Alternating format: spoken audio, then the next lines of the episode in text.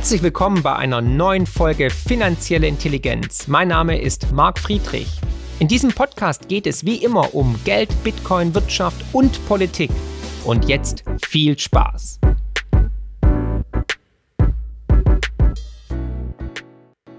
Und ein ebenso herzliches Willkommen auch äh, ja, zum ersten Mal hier bei Fair Talk. Marc Friedrich, Finanzexperte und Buchautor.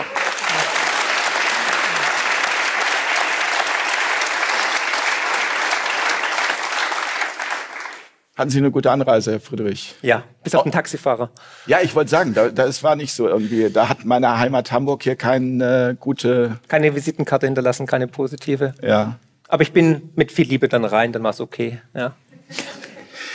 Wir möchten oder ich möchte heute Abend ja gemeinsam mit Ihnen darüber sprechen, ähm, wie schaffen wir es, dass der Mensch wieder im Vordergrund der Politik steht. Wir sind noch bei der Einstiegsfrage, von daher, Herr Friedrich, verzeihen Sie mir die Frage, duschen Sie schon kalt?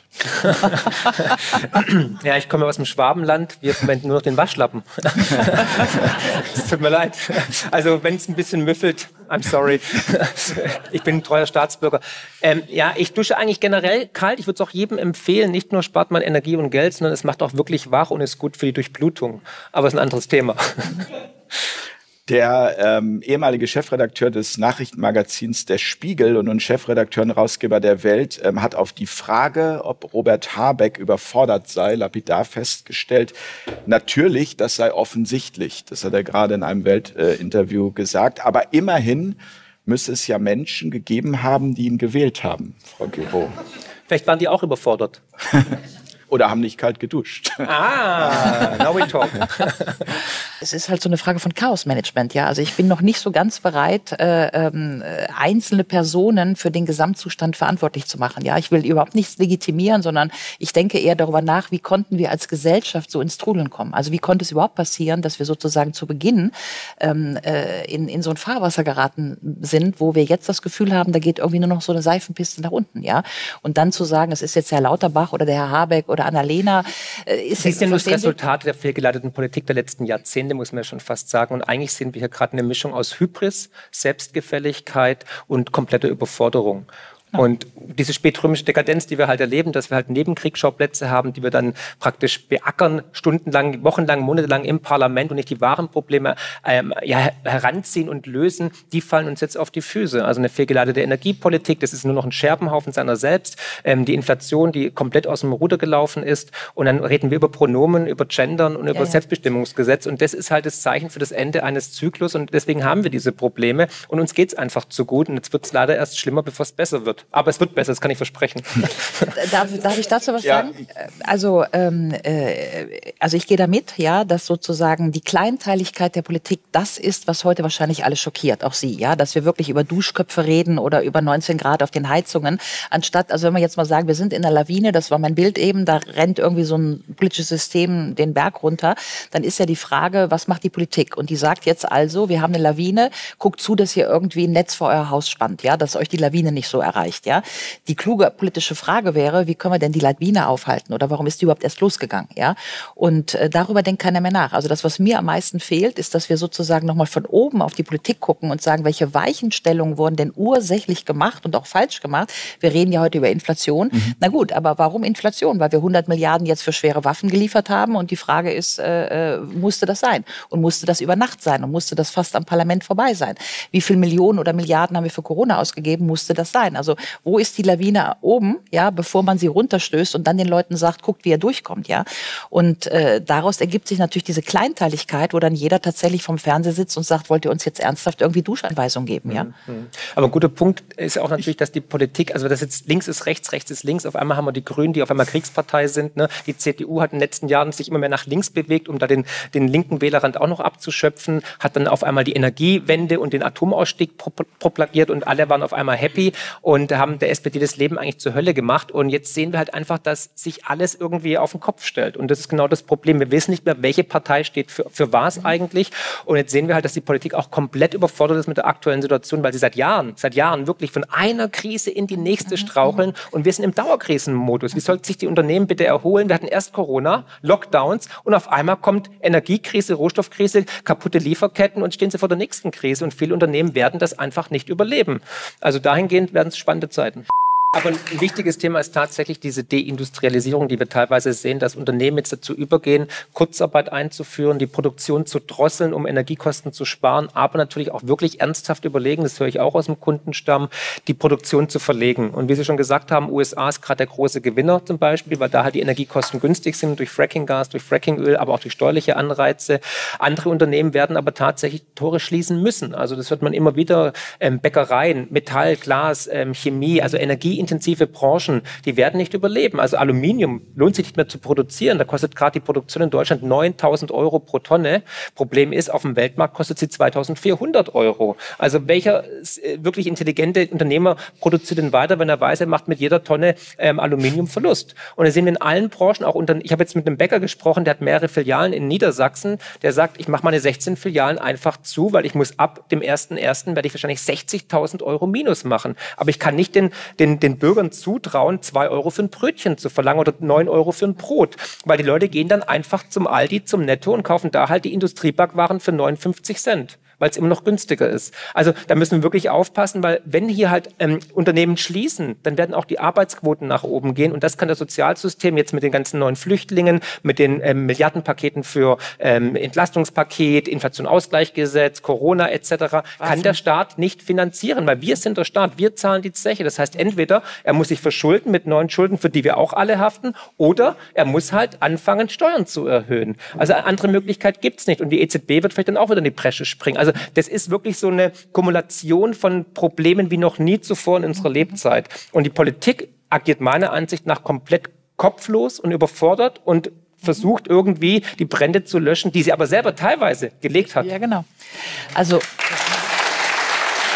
und jetzt haben wir seit zwei oder drei Jahren eine Situation, wo wir nicht mal einen vernünftigen gemeinsamen Brief hinbekommen, Chef des DIHK mit Chef des BDA, mit Chef des BDI, die einfach mal alle zu sagen, wir sind die Präsidenten dieser drei großen Wirtschaftsvereinigungen und wir sagen, wie Sie gesagt haben, Herr Friedrichs, ja, wir sind der Souverän, das heißt, wir bezahlen das alles. Wir wollen das nicht, ja, wir wollen, dass das Geld anders verwaltet wird. Ganz abgesehen davon, dass wir einen liberalen Finanzminister haben, der immer FDP, Steuersenkung und so weiter jetzt den größten größten Staatsschuldenberg aufbauen wird, den die Republik je gesehen hat. Also jetzt ist ja äh, Sondervermögen. Son klar, so. Ja, aber aber ich wollte noch mal, besser, genau, besser. ich wollte nur auf den Punkt hinaus, wo, wo sind eigentlich die Transmissionsriemen gerissen, dass der solide Protest aus der bürgerlichen Mitte bei den Parteien nicht mehr ankommt? Und ich mache ein Fragezeichen hinter. Ich habe keine Antwort und ähm, und trotzdem interessiert mich das sehr, ja, weil nur mit, das ist alles rechts oder so, kann es ja nicht funktionieren. Ja, doch, das, das ist das, das, das, das ist die Setzungsstrategie eigentlich der Stasi, ja, dass man praktisch diskreditiert und stigmatisiert. Und das ist schon easy, weil da muss man sich den Argumenten nicht irgendwie gegenüberstellen. Man kann die Argumentation sofort beenden, indem man einfach sagt, so,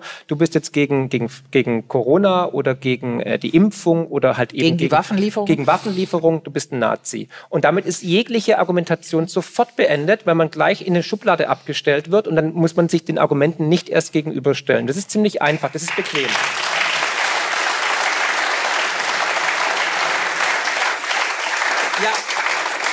Ich finde es ganz kurz, ich finde ich find's richtig cool, dass Sie alle klatschen. Aber sie sollten eher sich Verhör schaffen und beziehungsweise äh, äh, intervenieren, wenn Leute diskreditiert werden, weil sie eine eigene Meinung haben, die dann auch fundiert ist. Weil, weil da muss ich weil wer schweigt, stimmt zu. Ist ein sehr gutes Buch auch, ja. Also und wir haben alle geschwiegen. Wir kennen alle jemanden, der vielleicht eine andere Meinung hatten wie das Narrativ. Und sobald man eine andere Meinung hatte, wurde man gleich abgestempelt und diffamiert. Und das ist wirklich, das, daran leidet unsere Debattenkultur. Aus dem Grund ist es so wichtig, dass wir hier alle an einem Tisch sitzen, dass wir respektvoll miteinander reden, auch wenn wir nicht der gleichen Meinung sind, aber trotzdem nach noch uns in die Augen schauen und sagen Dankeschön für den Diskurs, weil eine Demokratie die lebt von Diskurs und muss auch andere Meinungen aushalten. Und das ist uns leider flöten gegangen in den letzten Jahren, weil dann kommt halt Lauterbach oder irgendjemand anderes und sagt, so, das sind alles Nazis. Keine Debatte, keine Argumentation, auch wenn die andere Seite mit Daten und Fakten fundiert versucht zu argumentieren. Und da müssen wir wieder hin. Ansonsten ist unsere Demokratie tatsächlich in Gefahr. Ich muss aber gestehen,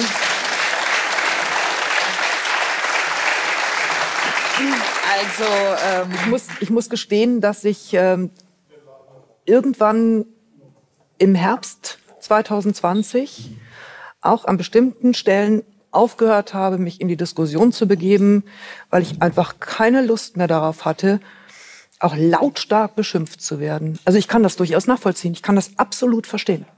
Ich warte ja jeden Tag, dass irgendwie die Protagonisten dieser vergangenen zwei Jahre mal vor die Kamera treten und sich bei uns allen entschuldigen. Genau, ich auch. Ja. Genau. Es kommt. Es kommt. Wir alle, wissen, wir alle wissen jetzt im Rückspiegel der Geschichte, dass viele Entscheidungen willkürlich waren und unverhältnismäßig und vor allem auch schädlich. Und nicht nur für die Wirtschaft, auch für, für, die, für die Psyche, für die Kinder die und so weiter. Und die Kollateralschäden sind gigantisch. Und rechtsbrüchig. Rechtsbrüchig ja? sowieso, aber ja. hat ja sogar Herr gesagt, Spahn ist, ist ja nur ein Grundgesetz. ja. Hat, hat ja Spahn sogar in seinem, in seinem neu, neu vorgestellten Buch zugegeben. Oh, der hat ein Buch geschrieben. Gut, nicht lesen. Gut, aber unabhängig davon. Nein, nein, stopp. Nee, also, nee, Hierher kommen und mit uns darüber ja, genau, sprechen. Genau, das wäre das genau, Geschichte. genau, das wäre das ja, Wichtigste. Das aber der kommt nie her. Ja. Aber wir, mal gucken. Aber, Wollen wir eine Wette abschließen? ja, gerne. Nee, aber ähm, Fakt ist tatsächlich, also wir wissen alle, die Verhältnismäßigkeit war nicht gegeben. Im Rückspiegel der Geschichte ist es gut erkennbar und die Schäden, die Kollateralschäden sind gigantisch, nicht nur monetär, auch gesellschaftlich. Absolut. Also wir haben die Gesellschaft gespalten wie noch nie zuvor. Ich denke mal, jeder hier mhm. hat in der Familie im Freundeskreis jemand, mit dem man jetzt nicht mehr spricht. Und das ist eigentlich unverzeihlich. Vor allem auch, was wir den Kindern angetan mhm. haben, finde ich schrecklich. Also wir sehen hier Verhaltensstörungen, wir sehen Depressionen, wir sehen also ganz schlimme Entwicklungen auch bei den Kindern. Das ist die Zukunft. Die Kinder sind die Zukunft dieser Absolut. Gesellschaft. Die sollen unsere Rente bezahlen. Parallel haben wir die Kosten nach oben getrieben. Ich weiß nicht, wie dieses Land in Zukunft, eine alternde Gesellschaft, die wir ja sind, wie das finanziell zu stemmen ist. Also da bin ich wirklich gespannt. Also die Rente, die uns versprochen wurde, ob die haltbar ist, fraglich, würde ich sagen. Und auch spannend, wie wir innerhalb von 50, 60 Jahren vom Powerhouse, vom Wirtschaftswunder hin zu Wärmehallen, Blackouts und Stromausfall gekommen sind, innerhalb weniger Monate eigentlich. Aber ich würde mir wirklich wünschen, auch um den Frieden herzustellen wieder, dass jetzt vielleicht der ein oder andere Politiker mal vor die Kamera tritt und sagt, so liebe Leute, das war falsch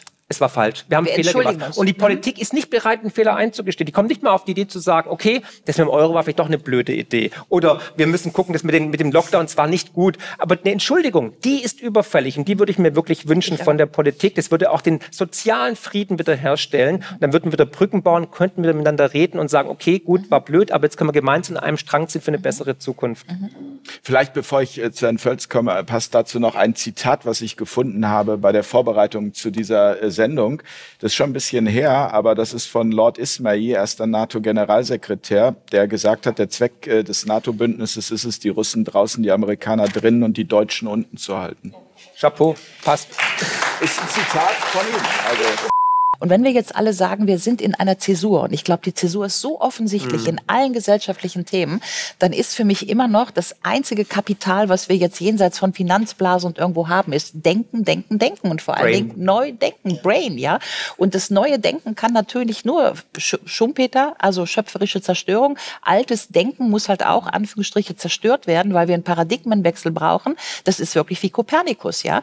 Und äh, äh ich glaube, da sind wir jetzt irgendwie alle drin ohne noch zu beziffern zu können, wo wir denn rauskommen. Also was ist denn jetzt die Idee, die die Zeit braucht? Ja? Ich denke, alle, also alle spüren intuitiv, dass wir hier einen Paradigmenwechsel erleben und dass es eine neue Zeitrechnung ist, dass wir auch nie wieder in die Zeit vor Corona zurückgehen. Aber was gerade ganz gefährlich ist, und das denke ich mal, wird Herr Völz auch bestätigen, dass viele Unternehmen jetzt die Innovation stoppen, weil sie nicht mehr investieren in Deutschland, weil sie keine Versorgungssicherheit haben, weil sie nicht wissen, wo geht die Preisspirale hin mit den Rohstoffen, mit den Strompreisen, mit den Gaspreisen. Und ich höre das immer wieder, dass sie sagen, okay, wir werden die Budgets für Innovation, für Investments in R&D, also Research and Development, stoppen. Ja, weil wir nicht wissen, haben wir in einem Jahr noch ähm, die Gaspreise von wie aktuell. Und das ist natürlich auch für mich eine brandgefährliche Entwicklung, ein Warnsignal, weil Innovation hat Deutschland immer angetrieben. Wir waren immer der Patentweltmeister. Wir mhm. haben jetzt schon massiv verloren. Japaner sind schon wieder vor uns. Und das ist aber auch der Backbone, das Rückgrat der, der deutschen Mittelschicht. Wir haben so viele Hidden Champions wie kein anderer auf der ganzen Welt. Mhm. Aber die hören gerade auf zu investieren. Und wenn die aufhören zu investieren, ist es auch eine Gefahr für die, für die Wirtschaft und für die Steuereinnahmen. Und dann noch eine Sache, um zu zeigen, wie Deutschland gerade eigentlich Geisterfahrer ist. Wir sind die einzigen in ganz Europa mit einem Infektionsschutzgesetz. Die einzigen. Ja, also ich war letzte Woche bei Servus TV, bin mit dem Zug gefahren, ähm, war in Österreich Zug, keine Maske.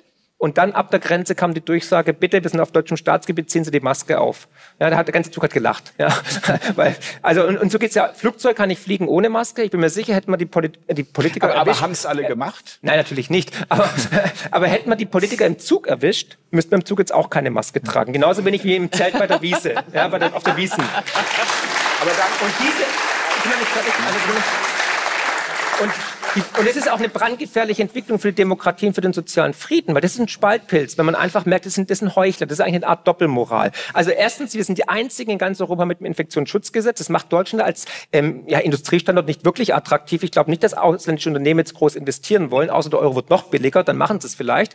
Und der, der zweite Punkt ist natürlich auch, dass wir die einzigen sind, die die sichersten Kernkraftwerke der Welt abschalten. Alle um uns herum schalten an. Die Schweiz, Belgien, Frankreich, Polen will welche bauen, aber wir schalten ab und wir machen es noch dümmer, muss man sich überlegen, es ist wirklich äh, Champions League eigentlich, der Dummheit, zu sagen, wir machen die in Reserve, wir haben weiterhin die Kosten, wir haben das Personal, aber wir ziehen den Strom nicht, weil sonst verlieren wir die Wahl in Niedersachsen.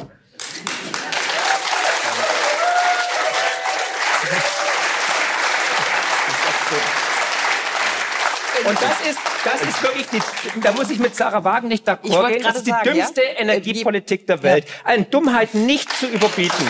Aber, und Wann kommt die Einmeldung? Herr Habeck will sie weiterlaufen lassen. Ja, er will kam vorhin eine Einmeldung. Herr Habeck will jetzt die Atomkraftwerke hat mich die Relative wieder eingeholt. Also ist er aufgewacht, genau. Und das ist genau das Problem, wenn dann, wenn dann ideologisch verblendete Lobbyisten den Wirtschaftsminister beraten, der von Tuten und Blasen keine Ahnung hat. Das ist genau das Problem. So, wo ist uns grundsätzlich, das ist ja ähm, in allen Bereichen so, das Bedürfnis nach Freiheit dann verloren ja. gegangen, weil ja, ja. Auch, auch den Studenten ja. und auch den Unternehmen, die sich teilweise ja nicht gewehrt haben, die mitgemacht haben, ähm, einfach klar gewesen sein muss, also wenn wir in so eine Gesellschaft äh, reindriften, ja, dann werden wir alle irgendwann verloren haben. Wo ist denn das, die Anti-Pershing-Bewegung, die Grünen von früher? Da möchte ich was sagen. Also, das ist ein privates Beispiel, aber ich habe einen sehr guten Freund in Berlin, der wohnt sogar wirklich, also ähm, vorbildhaft im, im Prenzlauer Berg und ist wirklich, alle würden sagen, linker Spinner. Ne? Mhm. Also äh, einfach äh, ehemals Punk gewesen, Hausbesetzerszene in den 80er, 90ern.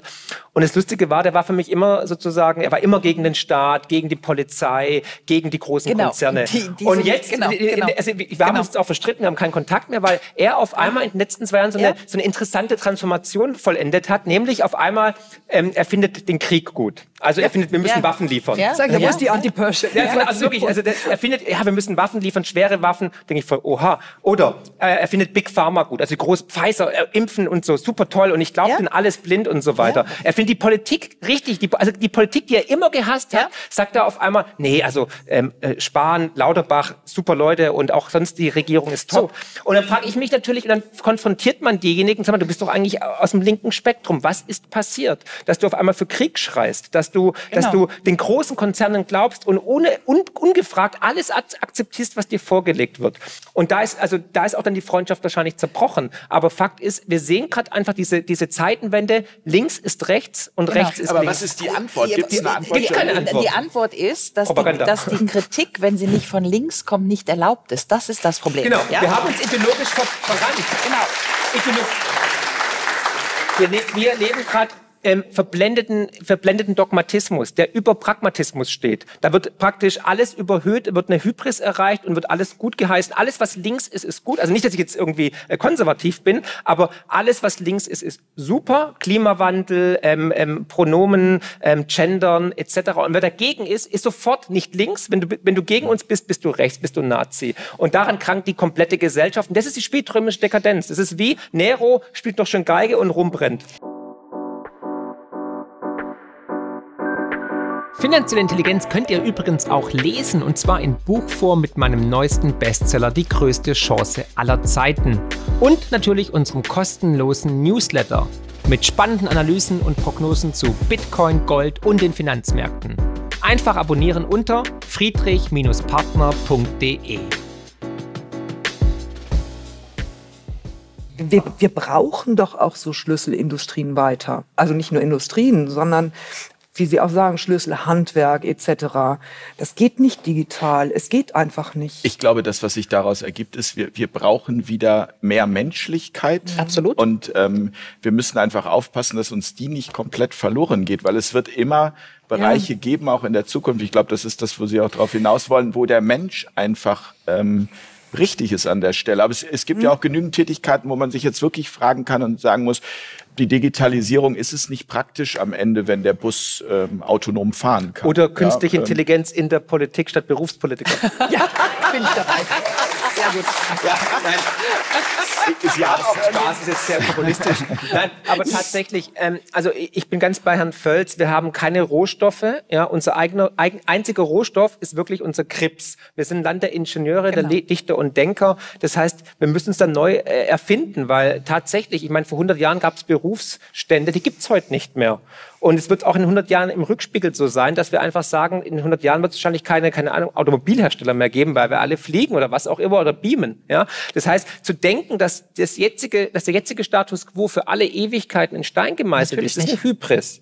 Ja, es ist eine ständige Evolution. Wenn jeder mal schaut, in den letzten 10, 15 Jahren, was da passiert ist, wie die Digitalisierung die Welt komplett verändert hat. Früher gab es eine Schreibmaschine, es gab ein Diktiergerät und es gab noch die Post. Heute hat jeder so ein kleines Ding, so ein schwarzes. Aber, aber wird, das, wird das grundsätzlich nicht nicht auch von außen forciert. Also dass eben diese Innovation hier nicht, also das ist jetzt, oh, da sind wir in einem Bereich, äh, also ich will nicht das böse Wort Verschwörungstheorie benutzen. Nein, also ich, was auch keiner definieren kann. Ich nee. frage mal die Leute völlig entspannt, was ist denn der Verschwörung? Also Verschwörungstheorie ist, was in ungefähr sechs Monaten dann Realität ist. Ja? Das ist meine Erfahrung in den letzten Jahren.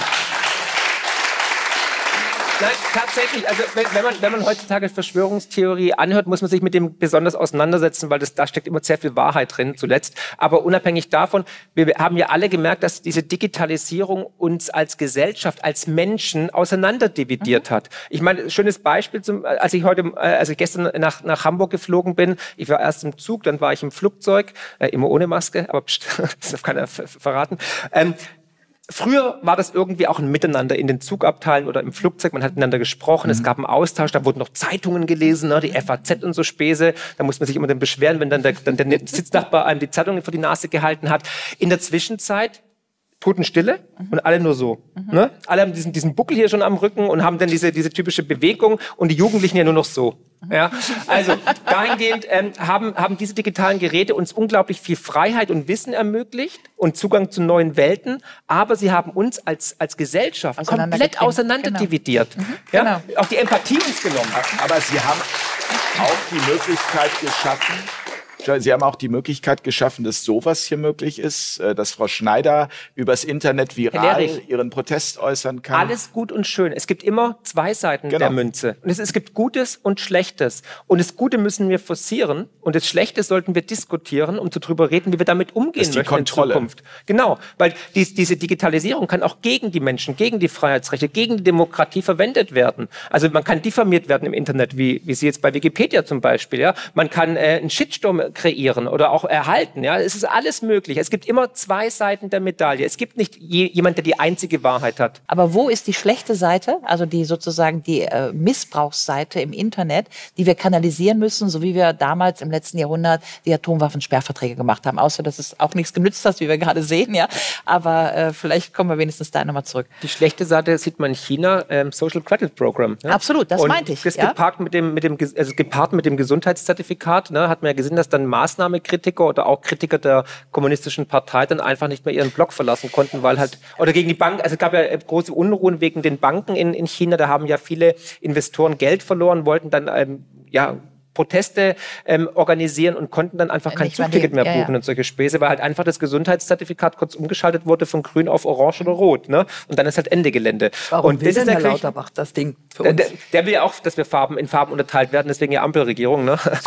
Also ich bin großer Freund von Freiheit, Demokratie und Liberalismus. Das heißt, ich finde, wir Menschen sollten frei entscheiden, was wir dürfen. Wir brauchen weniger Staat, weniger Fortschrift, Vorschriften. Da bin ich ganz bei Ihnen. Wir brauchen mehr individuelle Freiheiten, dass jeder frei entscheiden kann, wie entscheide ich mich, wo möchte ich arbeiten. Auch die Digitalisierung ist nicht aufzuhalten, meiner Ansicht nach. Sie wird Teil dieser Gesellschaft sein. Nur wir haben als freie ähm, Bewegten, als freie Bürger natürlich die, die Möglichkeiten zu entscheiden, inwieweit, wohin soll die Reise gehen. Also wie, wie stark äh, wird sie uns beeinflussen, die, die, die Digitalisierung, wie weit möchte ich es in mein Leben eindringen lassen. Aber ich glaube einfach, wir brauchen weniger Staat, weniger Vorschriften, weniger Sozialismus und Planwirtschaft. Wir brauchen mehr wieder ähm, ja, Marktwirtschaft, Freiheit und Kapitalismus.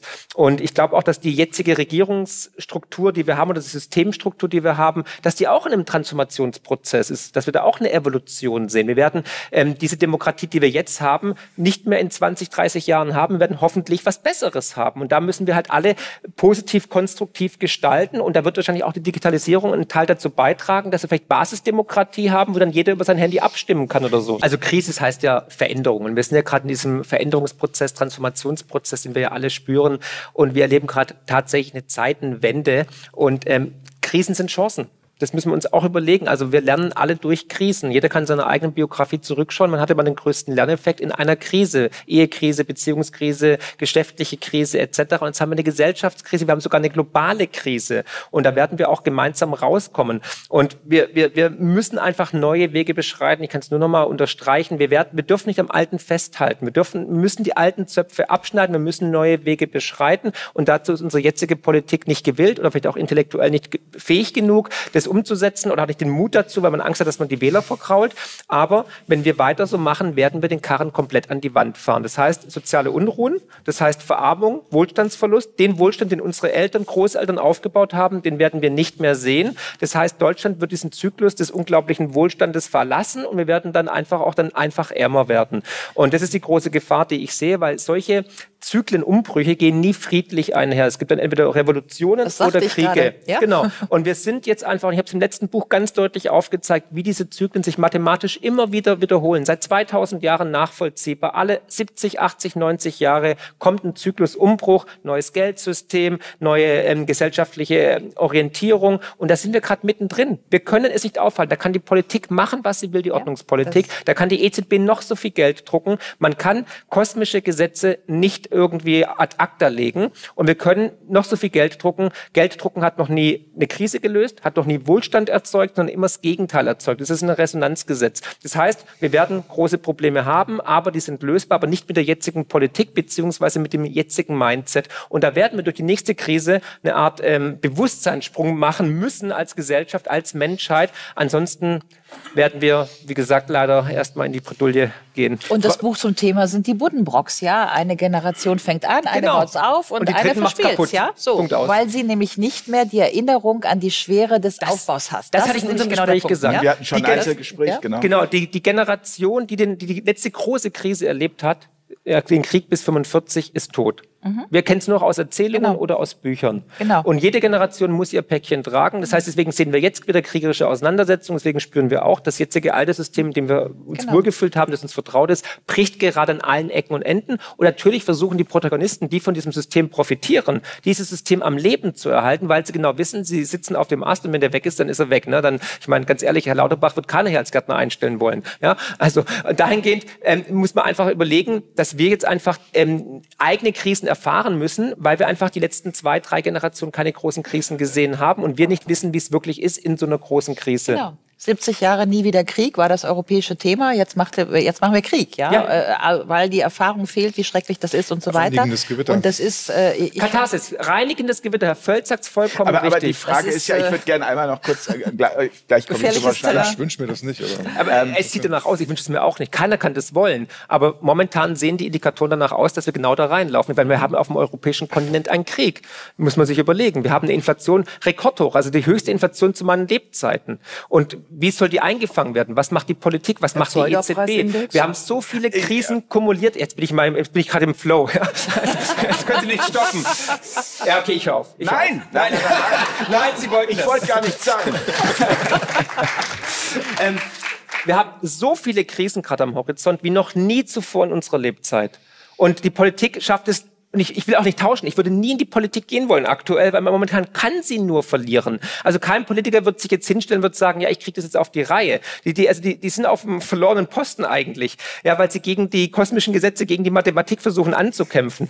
Aber diese Gewalttätigkeit an oder diese Kumulation an, an Krisen, die wird diese Veränderung herbeiführen und es wird erst schlimmer werden, bevor es besser wird. Aber die Politik wird folgendermaßen re reagieren, darauf kann ich jetzt schon ähm, alles wetten, noch mehr Umverteilung, noch mehr Geld. Sie werden ein Entlastungspaket und noch mehr schnüren, Kontrolle. noch mehr Inflation, äh, noch mehr Inflation erzeugen. Sie werden noch mehr, sie werden Preisdeckel machen, sie werden versuchen, die Leute zu beruhigen, indem sie dann nochmal hier einen 300 Euro Bonus zahlen. Aber wir müssen alle dran denken, dass diese Schulden wir zahlen müssen. Also alles, was jetzt passiert, was Herr Lindner auf dem Bierdeckel schreibt, dafür werden wir gerade stehen. Und das sind unsere, unsere Wohlstandseffekte der letzten Jahrzehnte.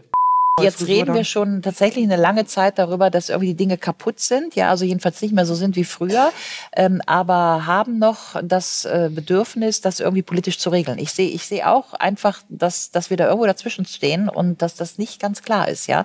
Was so, das haben wir eben schon diskutiert. Was kann eigentlich noch gesteuert werden, ja? Mhm. Oder ist der Karren schon vor die Wand gefahren? Ähm, also ich glaube, im bestehenden System gibt es keine Lösung mehr. Also wenn man den politischen Betrieb auch kennt und ich kenne da auch den einen oder anderen von CDU und FDP und so weiter, muss ich einfach sagen, ich sehe da leider kein Licht am Ende des Tunnels, weil wir vorhin darüber gesprochen haben, dass da wirklich der politische Wille da ist. Wir sehen ja auch, dass der Lindner auf einmal Schulden macht, wie nie zuvor, dass Wahlversprechen gebrochen werden. Und sind wir doch mal ehrlich, wir wissen doch alle, die Politiker sind vor der Wahl alles möglich, damit sie gewählt werden. Und danach machen sie genau das Gegenteil. Das war drei Tage nach der Wahl, glaube ich. ja, so, ne? genau. Mhm. Und aus dem Grund befürchte ich tatsächlich, wenn die Politik sich jetzt nicht wirklich ehrlich macht und den Leuten die Wahrheit einschenkt, dann wird es ja auch wahrscheinlich soziale Unruhen geben. Die Befürchtung habe ich. Naja, und da fehlt, ja nicht, da fehlt nicht mehr viel. Aber es wird ja auch schon vorbereitet. Herr Merz hat ja gestern schon zum Besten gegeben, er kann Kanzler. Also ich meine, den Satz kann er, er, er ist nicht die Lösung. hier er in diesem ist Land. nicht die Lösung. Also genau, also, also, im bestehenden System sehe ich nicht die Lösung. Naja. Wir brauchen wahrscheinlich komplett ein neues System. Also, äh, Aber dann kann auch der, der, der, der große Reset in dem Sinne nicht gelingen, weil Reset wäre dann nur wieder, also für mich klingt Reset nach einem Neustart ähm, von immer dem Gleichen. Also, Nein, wir müssten eigentlich nochmal neu definieren, was rechts eigentlich heißen soll, ja. Also wir, wir, wir hauen uns das so um die Ohren, ja. Wenn du keine Ahnung so und so, dann bist du rechts und wenn du das nicht willst, wir bist du auch die, rechts und so weiter. Diese, wir müssen diese Grenzen endlich ad acta genau, legen. So, wir müssen das, nicht mehr in Schubladen denken, links so, oder rechts. Wir brauchen, wir brauchen Politik für die Menschen. So, ja. genau. So. Absolut. Aber diese, dieses Fußballverein, dieses, dieser Lokalpatriotismus nach dem Motto, ja, ich bin FC Bayern München, ich bin Dortmund, ich bin Schalke, ich bin FDP oder SPD, das ist vorbei. So, das genau. ist von gestern. Wir brauchen, die Parteienlandschaft ist, ist, ist oldschool, wird wie alle aber, sagen. Aber, aber, aber, aber konkret. Also das, das ist so... Neue bürgerliche Bewegung. Men Politik von, ich habe es in meinem Buch beschrieben, Graswurzelbewegung. keine Graswurzelbewegung, aber keine Berufspolitiker mehr, zeitliche Begrenzung, einmal gewählt werden, zurück in, den, äh, zurück in die Wirtschaft, 35 Jahre mindestens alt sein, schon eine Berufserfahrung haben, auch aus dem Metier kommen, wo man dann vielleicht auch äh, Kanzler werden möchte oder, oder Wirtschaftsminister oder Gesundheitsminister. Man muss ein bisschen Vorahnung haben. Wenn Sie sich nachher einen weißen Kittel rumschmeißen, sagen, Achtung, ich bin Arzt, lassen Sie mich durch, ich möchte spritzen, dann wird jeder sagen, es ist Amtsanmaßung. Ja? Aber hier kann jeder Vollhonk, ja, also egal ob Ursula von der Leyen oder wer auch immer, kann auf einmal äh, EU-Präsidentin werden, die nicht mal gewählt gewählt wird, aber dann gegen Wahlen stimmt, also mit, mit, mit Italien. Ich kriege mich wieder in Rage, ich muss mich beruhigen. Entschuldigung. Also, nein, wir, wir, ja, sie lachen jetzt, aber ich daheim richtig Ärger von meiner Frau. Dann sagt sie, du redest dich in Rage und du redest um, um, um alles. Und Wir piepen das alles ja, bitte. weg. Nee, dann, dann, dann, dann, dann denke ich schneller und red noch schneller. Nein, aber Fakt ist tatsächlich, also Frau, Frau von der Leyen, siebenfache Mutter, die kann Verteidigungsministerin, die kann Familienministerin und die kann EU-Präsidentin, aber wurde niemals gewählt, ja. Aber kann eigentlich de facto gar nichts. Genau, Politik für die Menschen, ohne in Schubladen zu denken. Nicht zu sagen, ich bin Sozialist oder ich bin ähm, konservativ oder grün oder so, sondern sagen, was ist das Beste für die Menschen? Aus dem Herzen. Würde, jede künstliche Intelligenz würde doch sagen, Atomkraftwerke abzuschalten, wenn wir keine, keine Energie haben, wenn wir, wenn wir Blackouts drohen, macht doch gar keinen Sinn. Ich meine, ich reiß doch auch nicht mein Haus ab und, und, und ähm, sag dann, okay, wo wohne ich eigentlich? Und stelle mir danach die Frage, wo ich dann schlafe, unter Brücke oder was. Aber das machen wir gerade. Wir reißen gerade unser, unseren Wohlstand ab, unser Haus ab, aber haben noch keine Lösung, keinen Plan B. Und das ist für mich nur Idealismus oder nicht ja, Idealismus, genau. äh, Ideologie genau. und Dogmatismus. Und deswegen, wir brauchen einfach ein komplett neues, wahrscheinlich System. Und entweder wir machen es freiwillig und kreieren es konstruktiv oder wir werden dazu gezwungen, aber mit enormen Schmerzen.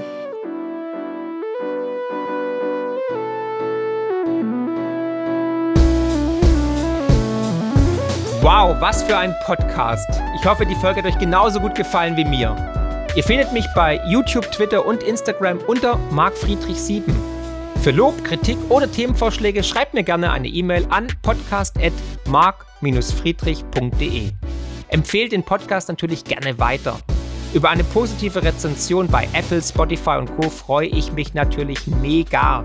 Weitere Informationen zu mir findet ihr unter mark-friedrich.de und zur Honorarberatung unter friedrich-partner.de. Ich freue mich jetzt schon aufs nächste Mal. Herzlichst, euer Marc.